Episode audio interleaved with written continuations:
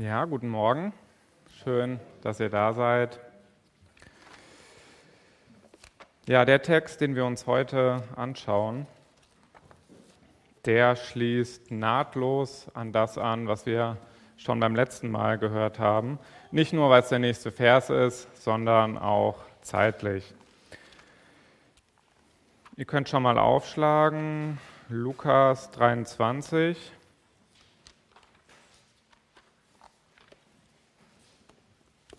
Und da schauen wir uns die Verse 1 bis 12 an.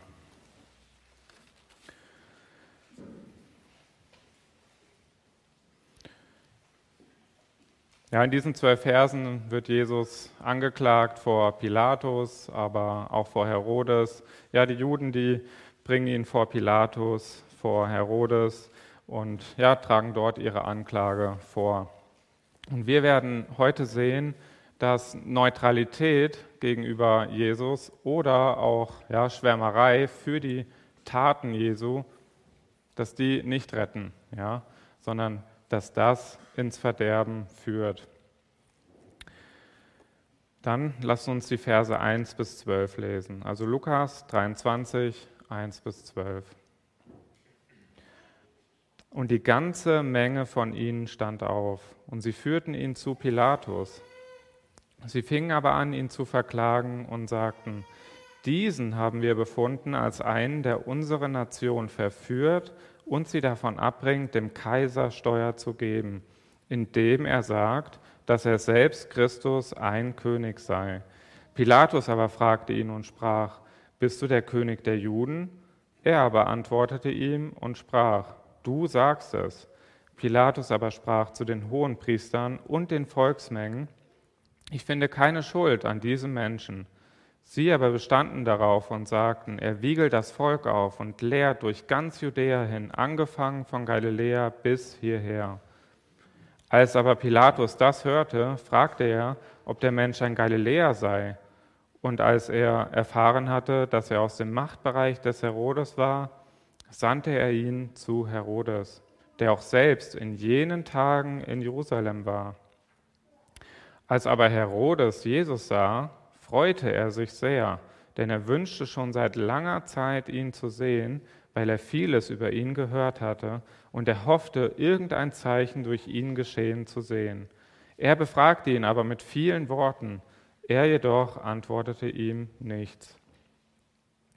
Die Hohenpriester und die Schriftgelehrten standen, standen nun auf und verklagten ihn heftig. Als aber Herodes mit seinen Soldaten ihn geringschätzend behandelt und verspottet hatte, warf er ihm ein glänzendes Gewand um und sandte ihn zu Pilatus zurück. Pilatus und Herodes aber wurden an diesem Tag Freunde miteinander, denn vorher waren sie gegeneinander in Feindschaft. Ich bete noch zu Anfang. Vater im Himmel, wir danken dir für dein Wort, ja, dass wir jetzt schauen dürfen, woraus wir lernen dürfen. Und ja, ich bitte dich um deinen Segen für die Predigt. Ich bitte dich, Herr, dass du ja unsere Herzen öffnest, dass wir ja dich sehen und erkennen können. Ich bitte dich, dass du ja uns beim Zuhören hilfst, aber auch beim Verstehen und dann, wenn wir ja in die Woche nach Hause gehen. Ich danke dir. Amen. Ja, wir befinden uns hier immer noch am Karfreitag äh, in den Versen vorher. Ja, wurde Jesus vor den Juden oder von den Juden vor dem Hohen Rat angeklagt und auch verurteilt, ja, wegen Gottes Lästerung. Das sehen wir in dem Vers 71 im Kapitel vorher. Da äh, sagen sie, sie sprachen aber alle, du bist also der Sohn Gottes. Er aber sprach zu ihnen, ihr sagt es, ich bin es. Sie aber sprachen, was brauchen wir noch Zeugnis? Denn wir selbst haben es aus seinem Mund gehört. Und dann in Kapitel 23 geht es sofort weiter. Ja, und die ganze Menge von ihnen stand auf.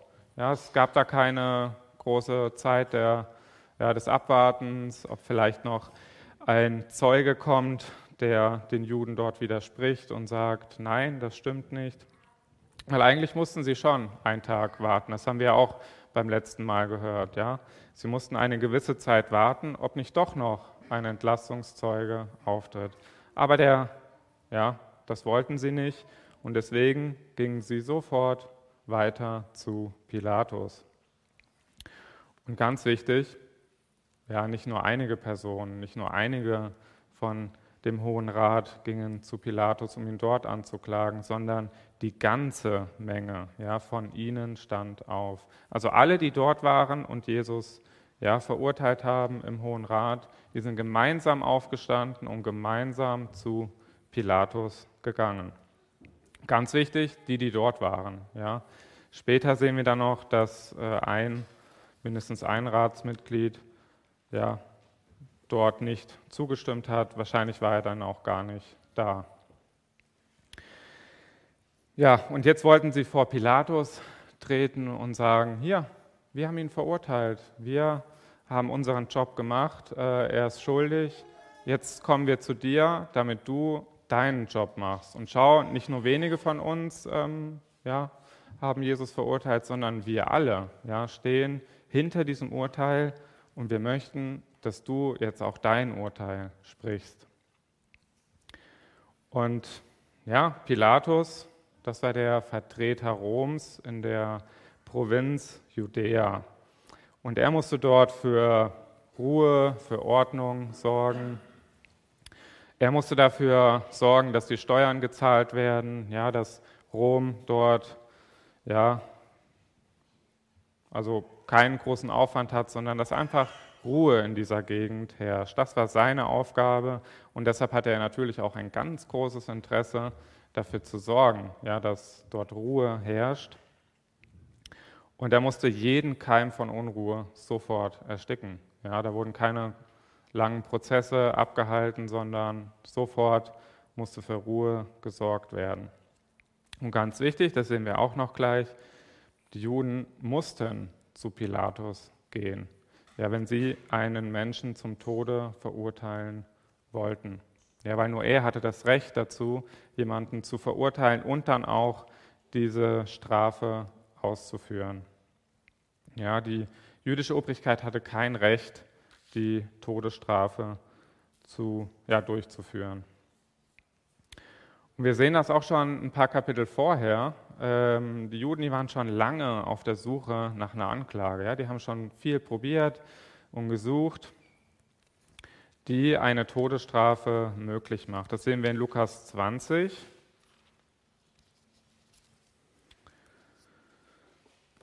Die Verse 19 bis 20.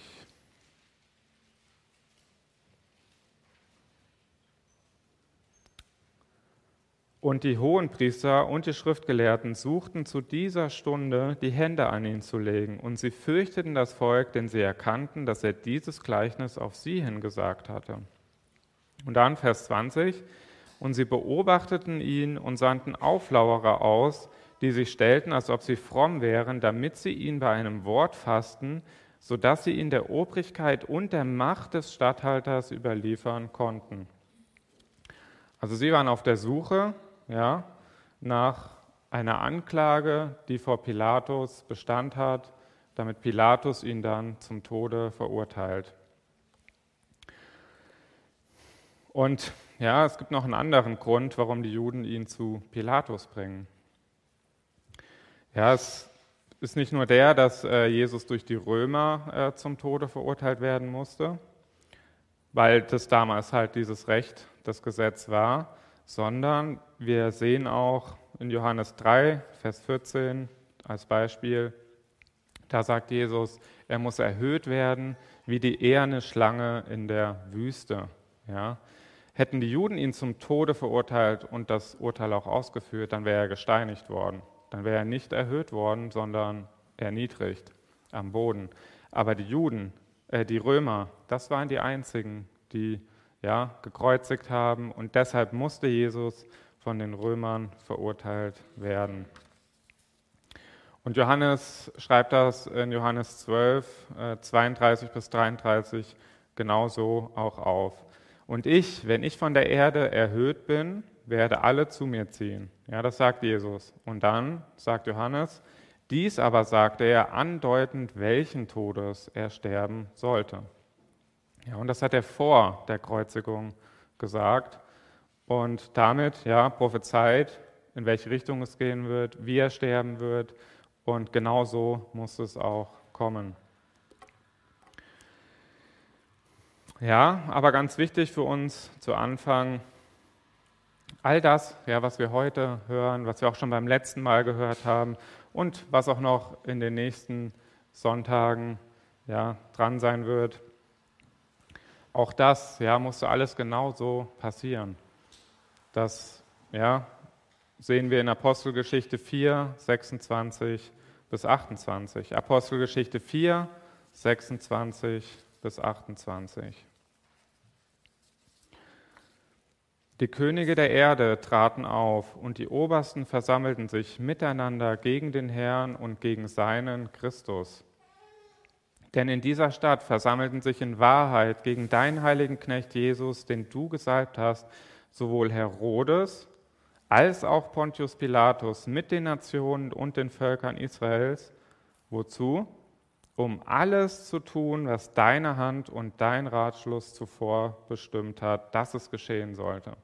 Ja, das, was wir heute hören, was wir beim letzten Mal gehört haben und was wir auch ja, die nächsten Sonntage hören werden, das war kein Zufall. Das war nicht einfach, ja, so war halt der Lauf der Dinge, sondern Gott hat all das bestimmt, dass es genau so passiert. Jede Kleinigkeit, ja. Und für uns, ja, so als kleiner ja, Anfang, ist das ein ganz großer Trost, ja. Wenn Gott hier da nichts dem Zufall überlässt, bei dieser großen Sünde, bei diesem großen Leid, dann dürfen wir auch wissen in unserem Leben, ja, all diese viel kleineren Dinge, die passieren auch nicht zufällig. Und wir können wissen, dass Gott ja es gut mit uns meint. Aber wir sehen, ja, die Juden mussten jetzt mit einer Anklage kommen. Ja, es musste jetzt weitergehen mit einer Anklage, die vor einem weltlichen Gericht Bestand hat. Ja, sie hatten ja nur Jesus nur wegen Gotteslästerung zum Tode verurteilt. Aber Pilatus, den interessiert das nicht. Ja, wenn die Juden kommen und sagen, er sagt, er ist Gottes Sohn, ähm, dann denkt er sich, ja, was habe ich damit zu tun? Ja, das, das ist nicht mein, mein Problem, das ist euer Problem. Und deshalb, ja, kommen sie jetzt mit einer Anklage zu Pilatus. Das sehen wir im zweiten Vers. Sie fingen aber an, ihn zu verklagen und sagten, diesen haben wir befunden als einen, der unsere Nation verführt und sie davon abbringt, dem Kaiser Steuern zu geben, indem er sagt, dass er selbst Christus ein König sei.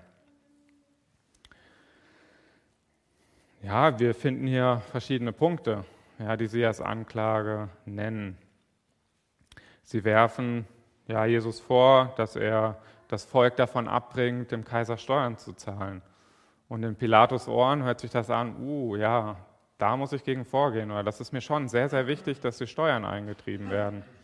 Und dann sagen sie, ja, er verführt unsere Nation, später sagen sie noch, er wiegelt das Volk auf. Aber das Wichtigste, sie sagen, er tut das alles, oder ja, das ist eine Folge, dass er das Volk davon abbringt, dem Kaiser Steuern zu zahlen. Das ist eine Folge davon, dass er sagt, dass er selbst Christus ein König sei. Ja, und der römische Kaiser ja, oder auch Pilatus, die können nicht akzeptieren, dass es noch einen König neben dem Kaiser gibt. Ja, das wäre ein Konkurrent. Und das würde bedeuten, die Juden erheben sich gegen Rom. Rom hat äh, Probleme in Judäa, muss sich darum kümmern und dort wieder für Ruhe sorgen. Und wenn man jetzt natürlich die Möglichkeit hat, so einen Aufrührer, so einen ja, möglichen Konkurrenten zum Kaiser frühestmöglich zu fassen, ja, dann lässt man sich diese Gelegenheit nicht entgehen. Und genau da setzten die Juden an. Ja, sie stellen Jesus als Konkurrenten zum römischen Kaiser dar. Aber Vielleicht habt ihr ja die letzten Wochen aufgepasst oder auch Monate. Ähm, ja, das ist ja eine ganz klare Lüge. Ja? Also zum einen haben wir hier eine Lüge, aber wir haben auch eine verdrehte Wahrheit in dieser Anklage. Und ja, das schauen wir uns gleich an. Aber warum lügen denn die hohen Priester? Warum lügt denn der Hohe Rat? Warum lügen denn die Juden, die vor ihm stehen, vor Pilatus? Das sagt Jesus in Johannes 8. Ja, er sagt dort, Johannes 8, Vers 44, ihr, also die Pharisäer, die Schriftgelehrten, ihr seid aus dem Vater, dem Teufel, und die Begierden eures Vaters wollt ihr tun.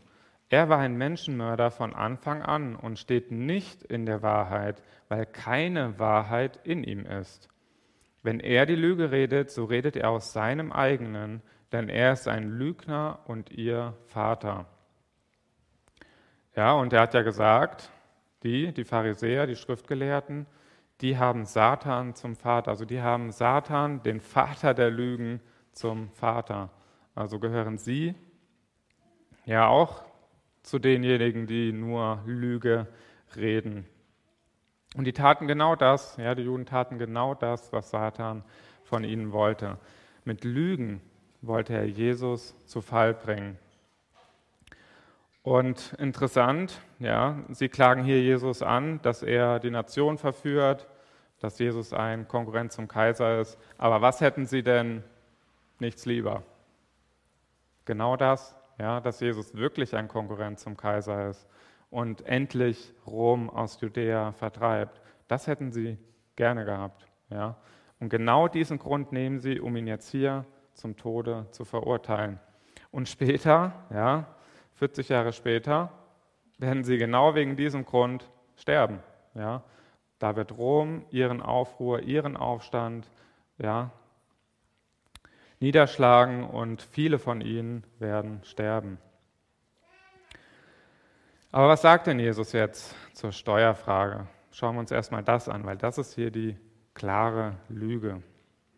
Das sehen wir auch in Lukas 20. Das sind einfach die weiteren Verse, die wir uns eben schon angeschaut haben. Da waren die Juden auf, einem, auf der Suche nach einer Anklage. Also Lukas 20, die Verse 19 und 20 haben wir uns angeschaut und dann ab 21 geht es weiter. Und sie fragten ihn und sagten, Lehrer, wir wissen, dass du recht redest und lehrst und die Person nicht ansiehst, sondern den Weg Gottes in Wahrheit lehrst. Ist es uns erlaubt, dem Kaiser Steuer zu geben oder nicht? Aber er nahm ihre Arglist wahr und sprach zu ihnen, zeigt mir einen Denar, wessen Bild und Aufschrift hat er? Sie aber antworteten und sprachen, des Kaisers. Er aber sprach zu ihnen, Gebt daher dem Kaiser, was des Kaisers ist, und Gott, was Gottes ist. Und sie konnten ihn in seinem Wort vor dem Volk nicht fassen, und sie verwunderten sich über seine Antwort und schwiegen. Ja, Jesus sagt hier ganz klar, dem Kaiser stehen die Steuern zu. Ja, also jeder muss dem Kaiser Steuern zahlen. Und ja, die Heuchler, die dort kommen und Jesus verführen wollten, die eine Anklage haben wollten, die stehen da verwundert ja, und erkennen, wir haben nichts gegen ihn in der Hand. Wir können diesen Grund jetzt nicht ja, für eine Anklage nutzen, weil er hat ja ganz klar gesagt, Steuern müsst ihr dem Kaiser zahlen. Aber trotzdem nehmen sie diesen Grund, ja, diese, dieses Thema ähm, ja, und klagen Jesus vor Pilatus an. Also die Lüge, die konnte wirklich kaum offensichtlicher sein. Aber die Juden verbinden hier auch seine Aussage, dass Jesus der Christus, der König ist, ja, mit der, mit der Folge, ja, dass man, also wenn ein neuer König da ist, dann kriegt er natürlich die Steuern. Ja. Und sie nehmen jetzt seine Aussage und sagen, schaut, hier ist ein neuer König, und wenn der jetzt an die Macht kommt, dann kriegt ihr, Rom, ja keine Steuern mehr. Aber wir sehen hier ganz klar, und wir werden es auch später noch sehen, ja, Jesus ist der Christus, Jesus ist der König. Aber er hat ja eben gesagt, ja, die Steuern, die müssen gezahlt werden. Demjenigen, dem sie zustehen. Und Man kann dort also nicht schlussfolgern, ja, wenn Jesus der König ist, dann entgeht hier Rom, entgeht hier Rom ja die Steuer. Und das ist diese verdrehte Wahrheit. Also sie nehmen die Wahrheit, dass Christus der König ist, dass Jesus der Christus ist und sagen, er ist das und deshalb ja, werden keine Steuern mehr gezahlt werden. Und ja, sie haben sich hier wirklich Mühe gegeben oder auch nicht. Ja, aber sie haben auf jeden Fall ähm, ja, nach Anklagen gesucht, damit Jesus vor Pilatus verurteilt wird. Und wie geht Pilatus jetzt damit um? Ja, das sehen wir in Vers 3. Er geht ja, zu Jesus und fragt ihn, bist du der König der Juden? Pilatus muss natürlich der Anklage auf den Grund gehen. Ja, das ist derjenige, der die Rechtsprechung dort ja, zu verurteilen hat. Er muss ja, dort ja, sich um alles kümmern. Er muss wirklich schauen, stimmt diese Anklage? Ist das so? Weil er möchte keinen Unschuldigen verurteilen. Und er ist bestimmt auch nicht dumm. Er weiß ganz genau, na, vielleicht nicht ganz genau, aber er weiß mit Sicherheit, wer Jesus ist, was er so getan hat. Ähm, schließlich hat Jesus ja auch in Judäa gewirkt, er hat Wunder getan und er weiß also ganz genau, was in seinem Gebiet passiert. Und deshalb fragt er ihn, Ganz einfach, bist du der König der Juden? Und er möchte mit der Frage natürlich erfahren, bist du ein Konkurrent zum Kaiser? Ja? Die religiösen Dinge, das interessiert ihn nicht. Er möchte wissen, bist du ein Konkurrent zum Kaiser? Ist das wirklich so, wie die Juden hier sagen? Und wenn er jetzt den Eindruck bekommt, dass es so ist, ja, dann ist das Urteil schnell klar. Dann wird Jesus zum Tode verurteilt, auch durch ihn. Und wir sehen dann weiter, auch noch in Vers 3, da sagt Jesus, er beantwortete ihm und sprach, du sagst es. Ja, also Jesus steht nicht da und verteidigt sich und ähm, er sagt, nein, ganz falsch verstanden und so. Nein, Jesus sagt einfach, du sagst es. Er antwortet auf diese Frage mit einer kurzen Bestätigung. Und wenn wir dann in den nächsten Vers schon mal vorblicken, Vers 4, da steht Pilatus dann wieder vor den Hohenpriestern und den Volksmengen und sagt, ich finde keine Schuld an diesem Menschen. Aber wie kann das sein? Er hat Jesus gefragt, bist du der König der Juden? Jesus sagt, du sagst es. Also, da müsste doch jetzt dann eigentlich ein Schuldspruch kommen. Ja? Damit wir das hier besser verstehen, müssen wir ins Johannesevangelium schauen. Und zwar Johannes 18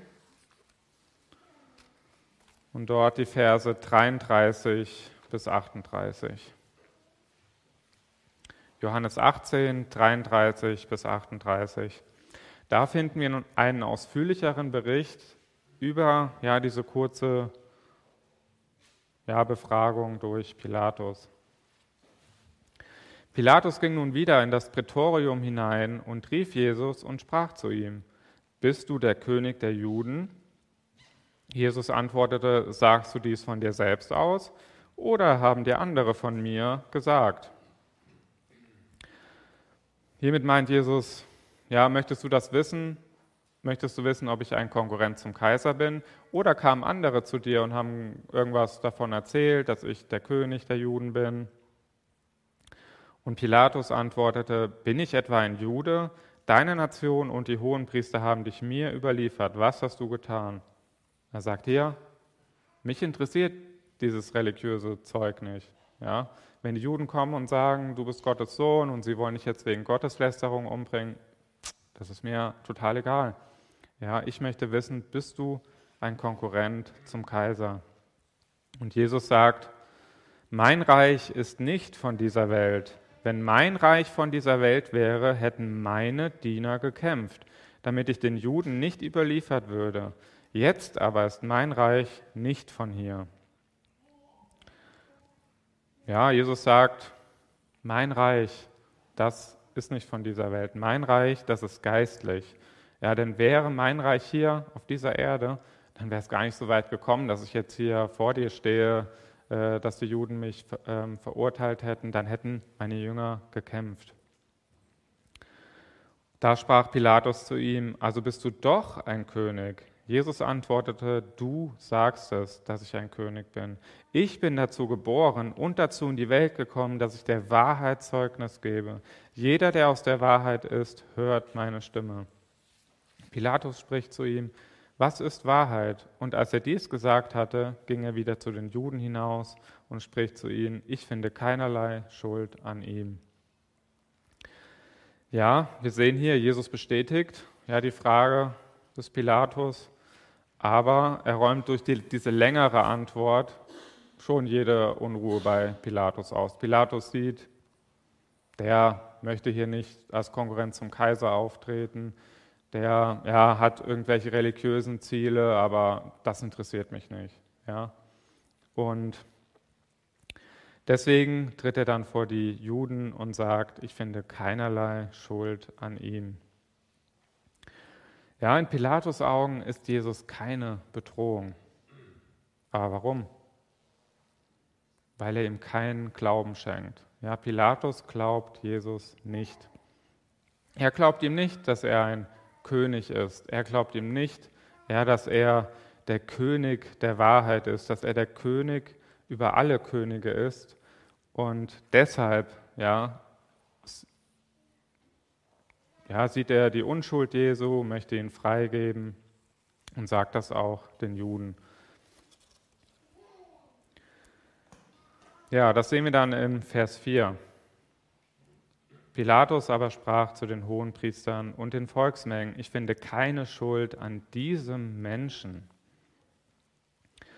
Ja, ich denke, für uns hört sich das so im Moment, im ersten Moment ganz gut an. Ja, der Pilatus, das war auch kein liebenswürdiger Mensch, ja, das war ein römischer, der römische Vertreter dort in der Provinz und er hat auch viele grausame Taten vollbracht. Und er sagt über Jesus, dass er unschuldig ist. Ja, das hört sich doch ganz gut an. Aber wie sagt er das? Ja, er sagt hier, ich finde keine Schuld an diesem Menschen. Ja, er bezeichnet Jesus als Menschen. Das ist er natürlich auch. Jesus ist ein Mensch. Aber er ist auch der Christus, ja, ein König. Und ganz anders als die Juden, ja, die Juden, die verfolgten Jesus aus Hass, ähm, sie traten direkt ja, als Feinde Jesu auf, als Feinde Gottes. Und er, ja, er glaubt Jesus nicht. Er steht eher neutral Jesus gegenüber. Er sieht ihn als armen Menschen an, der von den Juden ungerechtfertigt ja, verurteilt wurde und jetzt vor ihm steht. Und er möchte diese Sache eigentlich so schnell wie es geht hinter sich bringen. Ja, er möchte mit Jesus nicht viel zu tun haben. Es ist nur ein Fall wie jeder andere. Ähm, ja, und er möchte dabei aber auch ja, die Gesetze beachten. Und er möchte auch für Ruhe sorgen in seinem Gebiet. Er möchte nicht, dass die Juden ähm, ja, in Aufruhr kommen. Er möchte aber auch nicht, dass die Anhänger Jesu vielleicht doch ja, gegen ihn aufstehen, wenn er ihn jetzt zum Tode verurteilt. Deswegen war er da in einem Zwiespalt. Ja, was macht er jetzt? Aber er schenkt Jesus keinen Glauben. Er erkennt Jesus nicht als König an, nicht als Messias. Und ja, deshalb ist die Sache für ihn schwierig. Ja.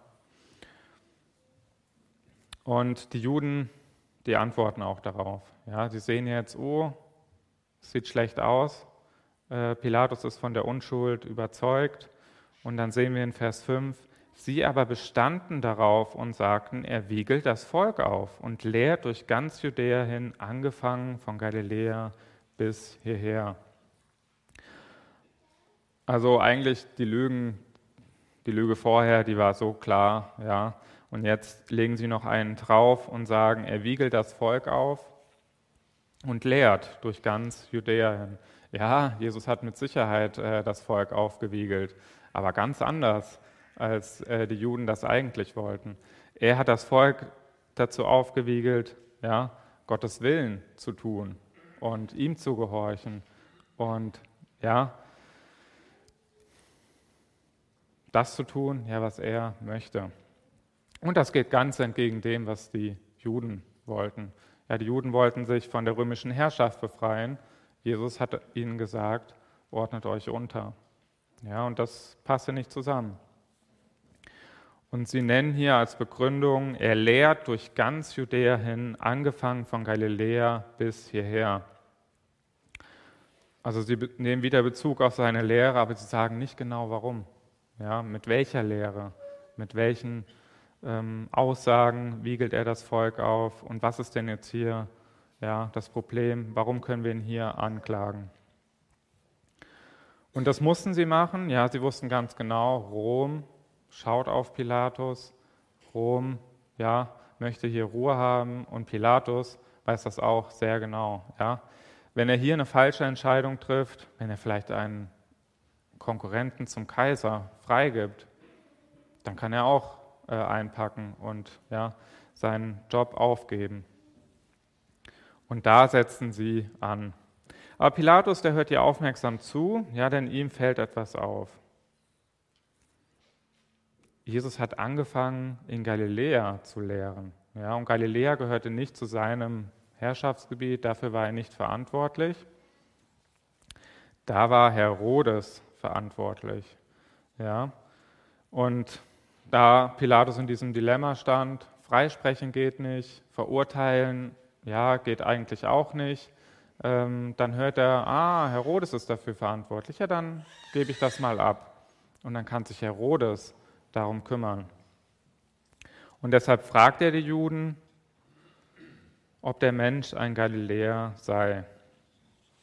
Und ja, und als er erfahren hatte, dass er aus dem Machtbereich des Herodes war, sandte er ihn zu Herodes, der auch in jenen Tagen in Jerusalem war.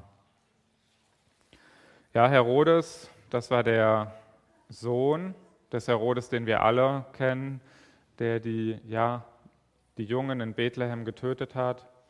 Ähm, aber das hier, ja, wie gesagt, das ist sein Sohn, das ist nicht der gleiche Herodes. Der hat sehr viel in Galiläa gemacht, er hat viele Städte gebaut und er war auch sehr darum besorgt, dass in seinem Gebiet Ruhe herrscht. Ja. Also Aufstände von den Juden, das, das geht nicht. Und er wollte sich auch mit den Römern gutstellen, ja. denn er war für sein Gebiet verantwortlich, aber auch unter der römischen Herrschaft. Und wenn bei ihm Ruhe herrscht, dann ja, sammelt er Punkte in Rom. Und er war noch kein König.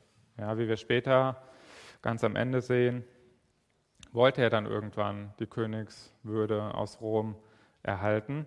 Und das geht natürlich nur, wenn er auch sich um sein Gebiet gut kümmert.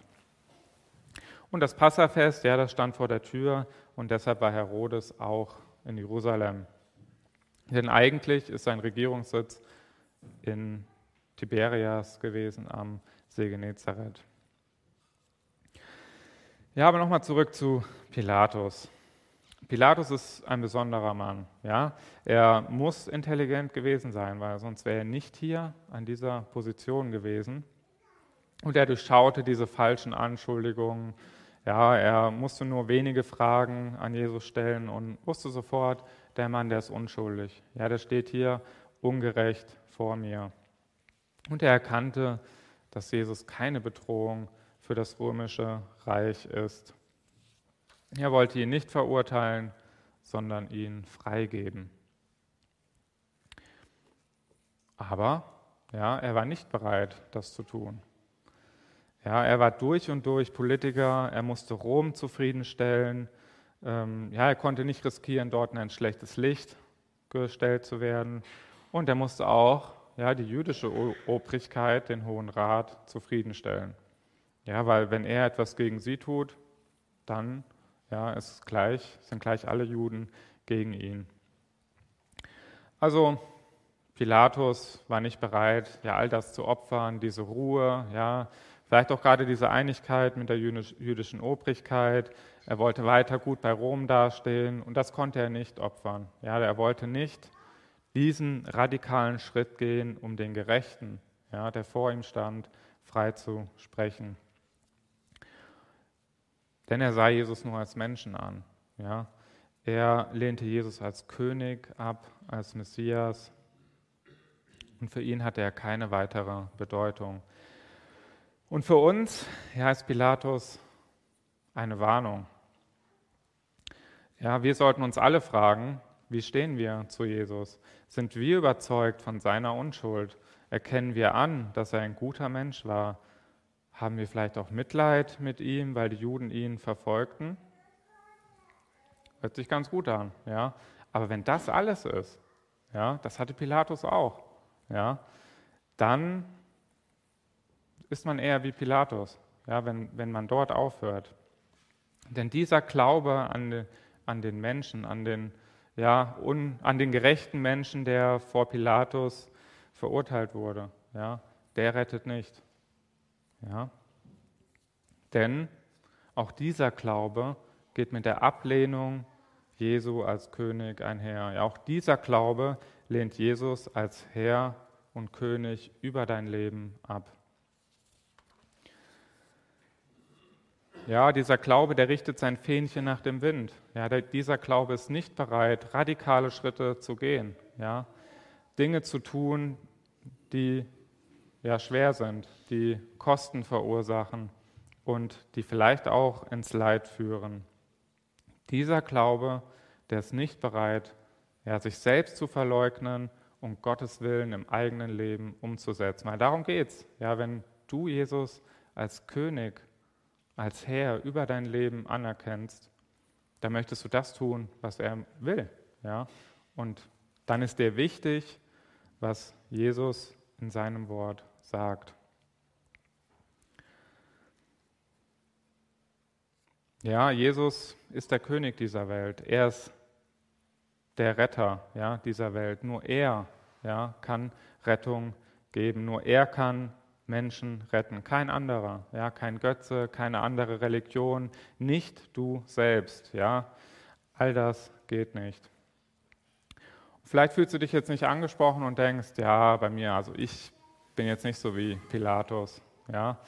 Ähm, mir ist schon wichtig, ja, was Jesus so getan hat. Ähm, aber jeder einzelne von uns sollte sich prüfen. Ja, ist Jesus wirklich der Herr und König über dein Leben? Das ist er, ganz sicher. Aber die Frage ist, erkennst du ihn auch an? Ja? Wenn nicht hier, dann wirst du es später tun. Ja, in der wenn du vor ihm stehst, aber dann wird es zu spät sein. Ja, bist du ein Sklave Christi, wie es im Römer 6 steht? Möchtest du das tun, was Christus von dir will? Oder möchtest du ja die Dinge tun, die du gut findest? Möchtest du deine Schäfchen ins Trockene bringen? Und ja, bist du nicht bereit, radikale Schritte in deinem Leben zu gehen? Ja, deshalb schau auf Christus. Ja, nur er kann Rettung geben, nur er kann dich verändern und nur er ja, schenkt auch Veränderung durch seinen Geist, durch sein Wort. Ja, wir sollen uns prüfen, wie Paulus in 2. Korinther 13, Vers 5 sagt. So prüft euch selbst, ob ihr im Glauben seid. Untersucht euch selbst oder erkennt ihr euch selbst nicht, dass Jesus Christus in euch ist? es sei denn, dass ihr etwa unbewährt seid. Ja, wir sollen in unsere Leben schauen mit offenen Augen und gucken, ja, möchten wir uns Jesus unterordnen? Tun wir das? Ja? Oder handeln wir kontinuierlich? Ja, das ist wichtig. Handeln wir beständig gegen Gottes Wort? Ähm, ja, ist uns unser eigener Weg wichtig? Oder möchten wir das tun, was Gott von uns will? Ja, dann schauen wir noch auf Herodes. Die nächsten Verse. Ja, die Verse 6 bis 12 und ein bisschen auch von den nachfolgenden Versen, die sind hier wirklich nur im Lukasevangelium. Ja, also Jesus vor Herodes, diese Begebenheit, die kommt nur hier vor. Und alle anderen Evangelien schweigen darüber. Wir sehen, wir haben nur eben die Apostel, die Stelle aus der Apostelgeschichte gesehen die ähm, Jünger, die wussten sehr wohl, was alles passiert ist, Aber hier ja, schreibt Lukas das nochmal auf. Und in Vers 8, ja, da sind wir immer noch am frühen Morgen vom Karfreitag und Jesus ist jetzt vor ja, Herodes. Und wenn wir ja, diese Verse anschauen, dann ja, sticht der Herodes schon sehr hervor. Ja, so im ersten Moment, vielleicht so beim oberflächlichen Lesen, ähm, zumindest bis Vers 9, hört sich das ganz gut an. Ja. Ähm, der Herodes, der freute sich, Jesus zu sehen. Und er wünschte sich schon lange, Jesus zu sehen. Ja. Also der stand wirklich da und hat sich gefreut. Ja, das war eine tolle Sache. Jesus kommt zu ihm und er wollte das schon lange. Aber das ist ja auch klar. Ja, Jesus war, Herodes war der Herrscher über Galiläa. Und in Galiläa hat Jesus sehr viel gewirkt. Er hat dort viele Wunder getan, er hat viele Kranke geheilt, er hat Dämonen ausgetrieben. Und ja, das hat Herodes mit Sicherheit mitbekommen. Und ja, deshalb freut er sich sehr, Jesus zu sehen. Aber in Vers 8 sehen wir die Begründung dafür, ja, warum er denn Jesus gerne sehen wollte oder warum er sich gefreut hat und warum er ja schon lange danach sich gesehnt hat, ihn zu sehen. Da steht, weil er vieles über ihn gehört hatte und er hoffte, irgendein Zeichen durch ihn geschehen zu sehen. Ja, also Herodes, der wollte sehen, ja, der wollte erleben, der wollte Jesus in Aktion sehen. Bisher hat er immer nur von den Wundern gehört. Er hat gehört, da wurden wieder richtig viele geheilt, dort wurden Dämonen ausgetrieben. Und das kam ständig zu ihm. Ja, er war in Tiberias am See Genezareth. Rundherum tat Jesus diese Wunder, aber er selbst hat es noch nie miterlebt. Ja, er selbst hat immer nur davon gehört. Ja, und Jesus heilte nicht wenige Menschen. Ja, deswegen können wir wirklich sicher sein, er wusste davon, er hat davon gehört. Zum Beispiel in Matthäus 4, 23 bis 25. Da steht, und Jesus zog in ganz Galiläa umher, ja, ganz Galiläa und umher, lehrte in ihren Synagogen und predigte das Evangelium des Reiches und heilte jede Krankheit und jedes Gebrechen unter dem Volk. Ja, Jesus hat nicht hier ein Wunder getan, dort mal ein Wunder. Vielleicht haben wir manchmal diesen Blick, wenn wir das, ja, die Evangelien lesen. Aber es ist noch viel, viel mehr passiert. Und die Kunde von ihm ging aus nach ganz Syrien, und sie brachten zu ihm alle Leidenden, die von mancherlei Krankheiten und Qualen geplagt waren, und Besessene und Mondsüchtige und Gelähmte, und er heilte sie. Und es folgten ihm große Volksmengen von Galiläa und der Dekapolis und Jerusalem und Judäa und von jenseits des Jordan. Ja, also Herodes hat mit Sicherheit mitbekommen, dass da große Volksmengen unterwegs waren, dass viele Wunder getan wurden. Und deshalb ja, wusste er sehr genau Bescheid über Jesus. Und jetzt hat er die Gelegenheit. Ja, Jesus steht vor ihm Jetzt will er auch mal ein Spektakel erleben. Ja, er möchte ein Wunder ja, vor seinen Augen sehen. Er möchte sehen, ja, wie Jesus handelt. Mit Sicherheit ja, wollte er einfach eine neue Erfahrung machen, ja, eine weitere Erfahrung seinem reichen Erfahrungsschatz hinzufügen, damit er dann später ja noch viel damit angeben kann, erzählen kann und ja, sich weiter groß machen kann. Und vielleicht hat er sich auch gefreut, ja, ich bin hier der Herrscher, ähm, aber da ist einer, der Wunder tut und er steht jetzt vor mir als Gefangener. Ja, jetzt habe ich Macht über ihn und jetzt kann ich versuchen, ihm ein Wunder zu entlocken. Ja, wichtig ist hier in diesen Versen, Pilatus freut sich, ihn zu sehen, ja, nicht zu hören.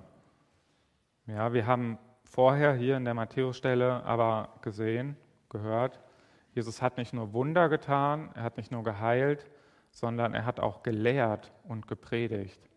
Ja, in ganz Galiläa. Und all das ist mit Sicherheit auch vor Herodes gedrungen. Er wusste ganz genau Bescheid über das Evangelium. Er wusste ganz genau Bescheid, dass er ja, Dinge in seinem Leben hat, die nicht gut sind. Ja, dass er ein Sünder ist, wusste er bestimmt auch, denn Johannes der Täufer hat es ihm ganz klar gesagt.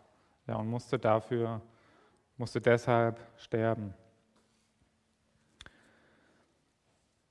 Ja, mit Jesus wollte er seine fleischlichen Gelüste nach Spaß, ja, nach Geltung, nach Macht befriedigen. Und ja, deshalb freute er sich, dass Jesus vor ihm steht. Aber wie sieht's aus? Erfüllt Jesus seine Wünsche? Ja, tut Jesus hier ein Wunder? Vers 9. Er befragte ihn aber mit vielen Worten, er jedoch antwortete ihm nichts. Ja, Herodes stand vor Jesus und hat ihn gefragt, hat ihm alle möglichen Dinge gefragt. Vielleicht, ja, warum heißt du, wie, wie läuft das mit der, mit der Heilung, mit den Wundern, wie machst du das und all diese Dinge. Aber Jesus steht einfach nur vor ihm und ist still. Und für Herodes, ja, muss es wirklich eine große Enttäuschung gewesen sein. Ja, stellt euch das vor, ja, Herodes, der Mächtige, der kann eigentlich alles haben, was er möchte. Ja, er muss nur einen Wunsch aussprechen und dann hat er das. Aber dann steht Jesus vor ihm und er wünscht sich schon lange ein Wunder zu sehen. Und Jesus hört einfach nicht auf ihn. Ja, Jesus tut nicht das, was er möchte. Und er ordnet sich ihm nicht unter, ja, als Gefangener, sondern steht einfach nur da und ist ruhig. Ich glaube, wir würden da äh, nicht ruhig bleiben, ja, sondern, ja, und auch Herodes sehen wir dann gleich, der kam damit auch nicht klar. Aber warum sprach denn Jesus mit, Hero äh, mit Pilatus, aber nicht mit Herodes? Ja, weil mit Pilatus hat er ja offensichtlich schon mehrere Sätze gewechselt. Ähm, wir schauen dann auch noch weiter in den nächsten Sonntagen und da wird Jesus nochmal vor Pilatus sein. Aber hier vor Herodes ist er einfach nur still. Ja, wir haben es vorher schon gehört, Herodes hat alles mitbekommen. Er wusste alles. Ja, er hat die Lehre Jesu mitbekommen, die Predigt, die Wunder. Und ähm, das sehen wir auch hier, Matthäus 14, 1 bis 2. Zu jener Zeit hörte Herodes, der Vierfürst, die Kunde von Jesus und sprach zu seinen Dienern, dieser ist Johannes der Täufer, er ist von den Toten auferstanden und darum wirken solche Kräfte in ihm. Ja, Herodes sah Jesus nicht einfach als Menschen an, der da ein bisschen rumreist, sondern er wusste sehr wohl, Jesus hat Macht. Ja, und er muss von irgendwoher diese Kräfte bekommen haben. Und durch die Lehre ja, Jesu, wusste er das mit Sicherheit. Ja. Aber er schenkte ihm keinen Glauben. Ja, Herodes war dem stärksten Licht ausgesetzt. Ja. Mehr Wissen über Jesus geht nicht. Und was könnte da Jesus jetzt noch sagen? Was könnte er jetzt noch machen? Ja, Herodes weiß alles, Herodes hat alles mitbekommen, aber dennoch ja, steht Herodes vor ihm, befragt ihn mit vielen Worten. Er zeigt, ja, dass er nur an den Taten Jesu interessiert ist, aber nicht an der Lehre, ja, an den Lehren Jesu. Ja, denn diese Lehren, die hatten keine Auswirkungen in seinem Leben. Und Jesus sagt ja, in der Bergpredigt über den Umgang mit solchen Menschen, Matthäus 7, Vers 6, Gebt nicht das Heilige den Hunden, werft auch nicht eure Perlen vor die Schweine, damit sie diese nicht etwa mit ihren Füßen zertreten und sich umwenden und euch zerreißen. Ja, vor Herodes musste nichts mehr gesagt werden. Alles wäre jetzt unnötig gewesen und deshalb schweigt Jesus. Und es gibt noch einen weiteren Grund. Ja, das Schweigen Jesu ist auch eine Erfüllung einer Prophezeiung. Ja, in Jesaja 53, Vers 7 steht: Er wurde misshandelt, aber er beugte sich und tat seinen Mund nicht auf, wie ein Lamm, das zur Schlachtung geführt wird und wie ein Schaf, das stumm ist vor seinen Scherern, und er tat seinen Mund nicht auf. Ja, Jesus ist wie das Lamm, ja, das vor seinem Schlachter steht. Und Jesus ist still, ja, er bleibt still, er ist auf dem Weg zum Kreuz und ja, schon in wenigen Stunden wird er am Kreuz hängen. Aber hier vor Herodes bleibt er still. Und schon Jesaja ja, schreibt darüber, ja, ein paar hundert Jahre vorher. Und die Juden, die merken wahrscheinlich, ja, hier geht es auch nicht groß voran. Ja, der Herodes, der wird Jesus jetzt auch nicht verurteilen. Das sehen wir in Vers 15. Aber, ich lese ab Vers 14. Da spricht Pilatus zu den, ja, zum Hohen Rat, zu den Juden, ihr habt diesen Menschen zu mir gebracht, als mache er das Volk abspenstig. Und siehe, ich habe ihn vor euch verhört und habe an diesem Menschen keine Schuld gefunden, worin ihr ihn anklagt. Aber auch Herodes nicht, denn er hat ihn, uns, hat ihn zu uns zurückgesandt. Und siehe, nichts Todeswürdiges ist von ihm getan. Ja, so auch Herodes erkannte die Unschuld Jesu. Auch er konnte jetzt keinen ja, todeswürdigen Grund finden und Jesus damit verurteilen. Aber ja, auch er wollte, dass die Juden ruhig sind ja, und dass keine Aufstände in seinem Land sind. Und deswegen sandte er ihn zurück.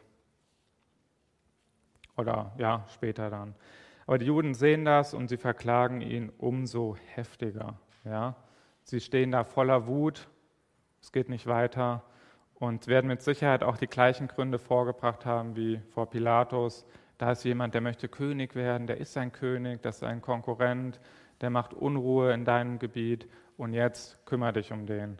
Ja, aber auch da, ja, vor Herodes kommen sie nicht weiter. Und bevor ja, Jesus wieder, bevor Herodes Jesus wieder zu Pilatus schickt, macht er sich über ihn lustig. Ja, er verspottet ihn, er erniedrigt ihn und er wirft ihn ein glänzendes Gewand um.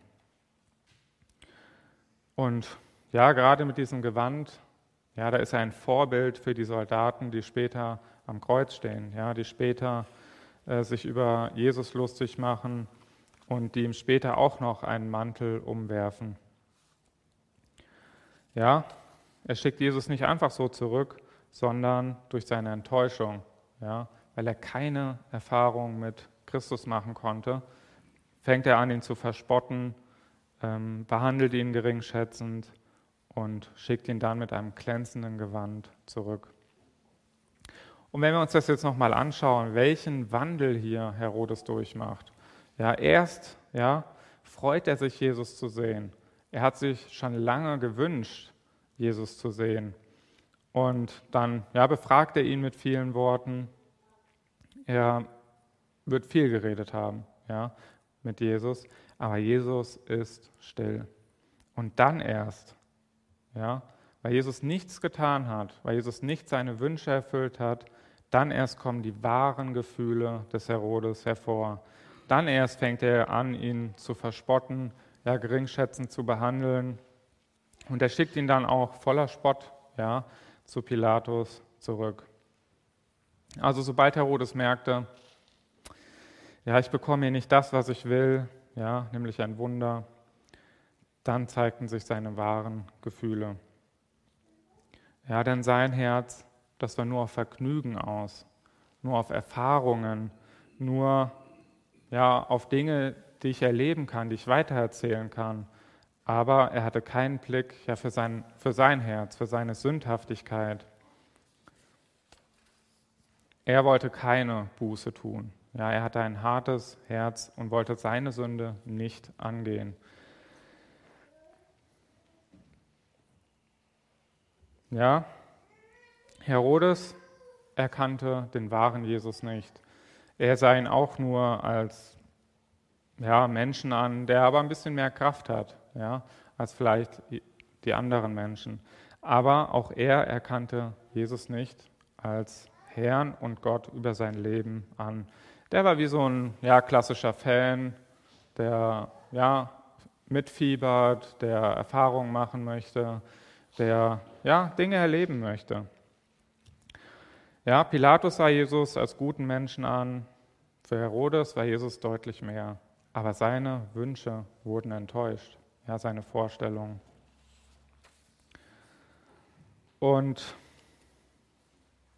ja, wir sehen auch bei ihm, dass er ja, sein Fähnchen nach dem Wind ausrichtete. Er beugte sich dem politischen Druck. Auch er ja, wollte Jesus nicht wirklich freigeben. Ja, seine Schwärmerei für Jesus, für seine Taten, die reichte nicht aus, um radikale Schritte zu gehen. Ja, die reichte nicht aus, um die eigene Sündhaftigkeit zu erkennen. Ja, die reichte nicht aus, um sich Christus unterzuordnen und ja, Jesus als König über das eigene Leben anzuerkennen. Ja, wie reagieren wir? Ja, wenn wir, ja, wenn das Wort Gottes unsere Sünde offenbart, drücken wir es nieder? Ja, gehen wir dagegen vor? Lehnen wir es ab? Ja, wie Herodes, ja, als er Johannes ablehnte, als Johannes ihn auf seine Sünde ansprach. Oder sind wir vielleicht hier, weil wir Dinge erleben möchten? Ja, wollen wir Erfahrungen machen mit Jesus? Wollen wir ja, anderen Menschen von unseren tollen Erfahrungen erzählen, aber nicht wirklich ja, uns Jesus unterordnen? Und ja, wir müssen wirklich Acht geben auf das, was Christus von uns möchte. Ja, Christus ist der König, Christus ist der Herr und wir müssen das anerkennen. Und ja, es kann sein, dass wir nicht immer Dinge mit Jesus erleben. Ja, aber wir können trotzdem ja, treu sein und ihm gehorchen. Ja, haben wir Interesse daran, ja, dass das Wort Gottes unsere Sünde offenbart haben wir Interesse daran, dass wir verändert werden durch Christus, dass unser Herz, ja, was auf Erfahrungen aus ist, ja, Dinge, die wir erzählen können, dass das verändert wird. Oder ja, sehen wir Christus als unseren Diener an. Ja, denn für Herodes war Jesus ein Gefangener, ein Diener, ja, der jetzt mal schnell auf Zuruf ein Wunder tun soll. Ja, bei uns Egal, ob wir ja, wiedergeboren sind oder nicht. Ja, oder eher so, selbst wenn wir wiedergeboren sind, gibt es ganz oft Situationen, wo wir Dinge ja, von Christus erwarten, dass er sie für uns tut, aber wir sind nicht bereit, ja, in sein Wort zu schauen, aus seinem Wort zu lernen und das in unserem Leben umzusetzen. Wir sind allzu oft auch nicht bereit, ja, radikale Schritte zu gehen, die nötig sind ja, sondern erwarten, dass Jesus Dinge für uns tut. Vielleicht, dass es leichter wird, aber auch vielleicht, ja, damit wir Dinge zu erzählen haben. Ja, weil alles andere ist ja so langweilig. Ja, und Christus sagt am Ende der Bergpredigt, Matthäus 7, 21 bis 23, nicht jeder, der zu mir sagt, Herr, Herr, wird in das Reich der Himmel eingehen, sondern wer den Willen meines Vaters tut, der in den Himmeln ist. Viele werden an jenem Tag zu mir sagen, Herr, Herr, haben wir nicht durch deinen Namen geweissagt und durch deinen Namen Dämonen ausgetrieben und durch deinen Namen viele Wunderwerke getan? Und dann werde ich ihnen erklären, ich habe euch niemals gekannt, weicht von mir, ihr Übeltäter. Ja, Jesus spricht hier über die falschen Bekenner. Jesus spricht hier über ja, diejenigen, die ja auch einen vermeintlichen Gottesdienst tun, die viele Dinge ja in Jesu Namen tun. Ähm, aber ja, diejenigen wollten nicht ja, den Willen Gottes tun. Das war ihnen egal, ja, sondern sie wollten lieber tolle Taten vollbringen. Und da müssen wir noch nicht mal hier von Wundern sprechen, sondern ja, vielleicht denkt der ein oder andere, es reicht ja, wenn ich hier sitze, ja, wenn ich jeden Sonntag hier bin und dann stehe ich einmal vor Jesus und sage, ich war doch jeden Sonntag da. Ja? Oder ich habe mich um die Armen gekümmert, ich habe mich um die gekümmert, die krank sind. Ja, ich habe so viele Dinge getan. Aber all diese Dinge, ja, die gut und richtig sind, die retten nicht. Ja, so wie Herodes ja, Erfahrungen machen wollte, so soll es nicht bei uns sein. Ja, wir sollen den Willen ja, Gottes tun und der steht in seinem Wort.